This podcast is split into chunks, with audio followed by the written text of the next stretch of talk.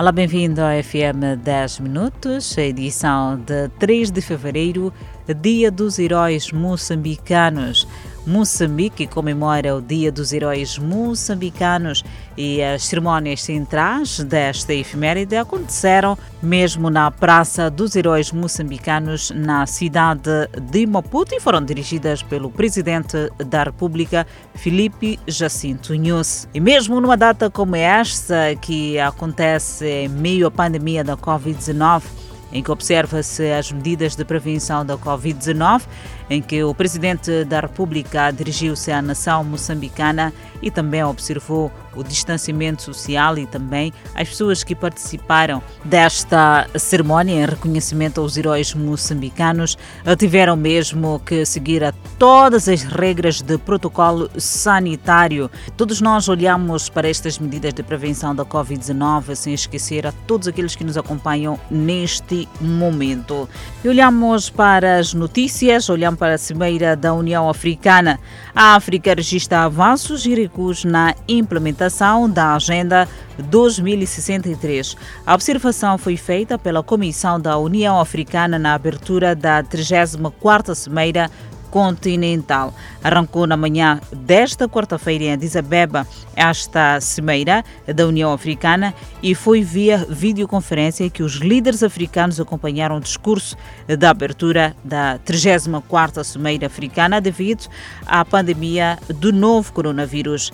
A ministra dos Negócios Estrangeiros e Cooperação de Moçambique, Verônica Macamo, participa no evento a partir da capital moçambicana, Maputo. Na ocasião, Moça Fak Mohamed, presidente da Comissão Africana, falou dos desafios que o continente enfrenta e os constrangimentos impostos pela pandemia do novo coronavírus e olhou também para o futuro com esperança eh, com a aquisição da vacina. Os conflitos armados ferem o espírito do quarto ponto da agenda. E um dos aspectos destacados no exercício do atual executivo da União Africana é a transformação de NEPAD em agência africana, dotando-a de mais poderes interventivos. A Agenda 2063 está assente em sete pilares. O primeiro pilar, uma África próspera, baseada no crescimento inclusivo e desenvolvimento sustentável.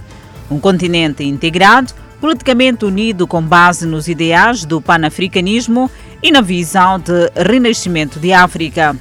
Uma África de boa governação, democracia, respeito pelos direitos humanos, justiça e o Estado de Direito. Uma África pacífica e segura. E também uma África com uma forte identidade cultural, herança, valor e ética comum.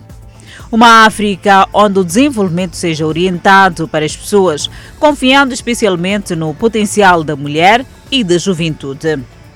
África como um ator forte e influência e parceiro a nível mundial. A Cimeira Continental termina amanhã. E são estes os pilares da Agenda 2063, englobados numa cimeira da União Africana a acontecer em Addis Abeba, a 34ª Cimeira Africana. E continuamos a olhar a informação, a informação não para de chegar, seguimos eh, com o mesmo um acidente de aviação. Uma viatura despistou-se e destruiu uma barraca e capotou na avenida de Moçambique, na cidade de Maputo. O condutor, que estava embriagado, segundo testemunhas, abandonou o carro. Mais uma tragédia na capital moçambicana.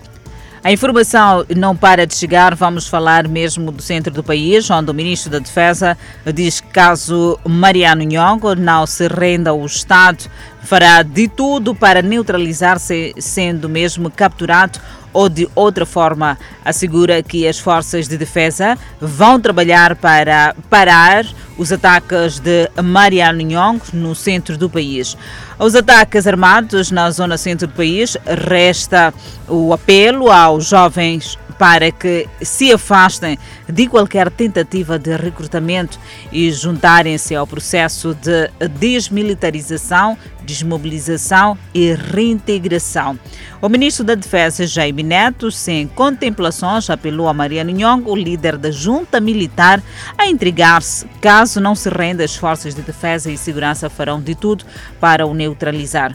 O governo reconhece que ainda não conseguiu desmantelar todos os focos que protagonizam ataques na zona centro do país. Estes ataques que têm mesmo desestabilizado a paz dos moçambicanos e não só, e não há desenvolvimento, porque quando acontecem esses ataques há perdas de vidas humanas, há também perdas uh, durante este percurso no centro do país. Afinal de contas, o centro do país que liga mesmo o norte e o sul do país.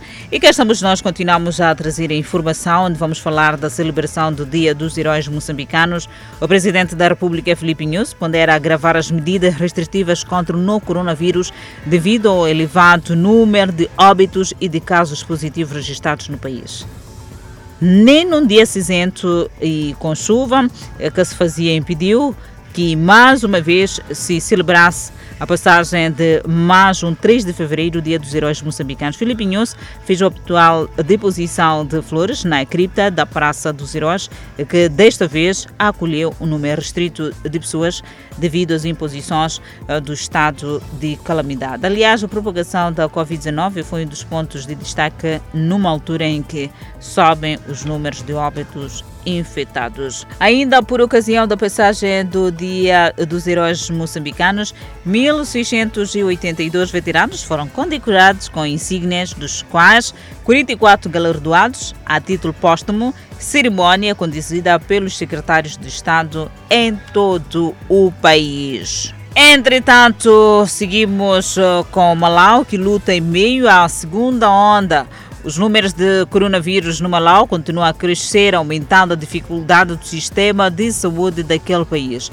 Na quarta-feira, o país do Sudeste da África notificou 24.903 casos de Covid-19, quase quatro vezes os 6.354 confirmados a 27 de dezembro. Faltando pelo menos um mês eh, para o Malau lançar a sua primeira rodada de vacinas da AstraZeneca para cerca de 3,8 milhões de pessoas, representando 20% da população de 18 milhões do país, as preocupações foram levantadas sobre o crescimento exponencial do novo coronavírus. Em Blantyre, por exemplo, sul do Malau, o Hospital Central Queen Elizabeth transformou pelo menos cinco enfermarias destinadas a outras doenças em enfermarias Covid-19. Além destas enfermarias, as tendas de campanha erguidas para testes de, e curta permanência de casos suspeitos e confirmados também estão a ser utilizadas para internar pacientes.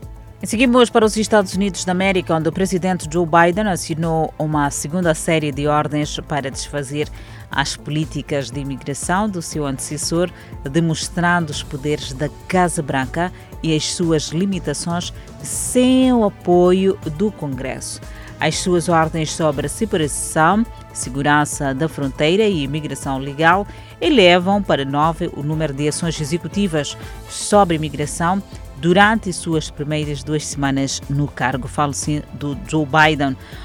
O último lote de pedidos indica mudanças imediatas, embora o porta-voz da Casa Branca tenha dito que Biden terá mais, mais para compartilhar no futuro e as mudanças levarão algum tempo. São mudanças que vão trazer algum alívio às pessoas, mesmo que eh, perderam os seus familiares, falo sim também eh, de crianças, são no total as pessoas que se inscreveram 5.500 crianças eh, que mesmo perderam os seus pais a quando da imigração. E desta feita eh, com a justiça americana, no comando também do presidente Joe Biden, poderão mesmo voltar a se encontrar estas famílias esta mesmo uma boa nova. A luta para encontrar oxigênio no grau médico para pacientes com coronavírus no Peru é semelhante ao que está a acontecer em outros países latino-americanos. Está cada vez mais difícil. Muitos ficam seis dias numa fila de mais de 200 pessoas para encher um tanque de oxigênio no Peru. Os membros de famílias estão exaustos e endividados por causa dos seus esforços para encontrar ajuda para os seus entes queridos. Com o aumento da demanda por oxigênio, os revendedores aumentaram o preço seis vezes. É o oxigênio difícil de encontrar para pacientes no Peru. É ponto final ao podcast edição de 3 de fevereiro de 2021. Voltamos a cruzar a antena quando pontualmente forem 19 horas e 45 minutos no Fala Moçambique. Obrigada pela atenção dispensada.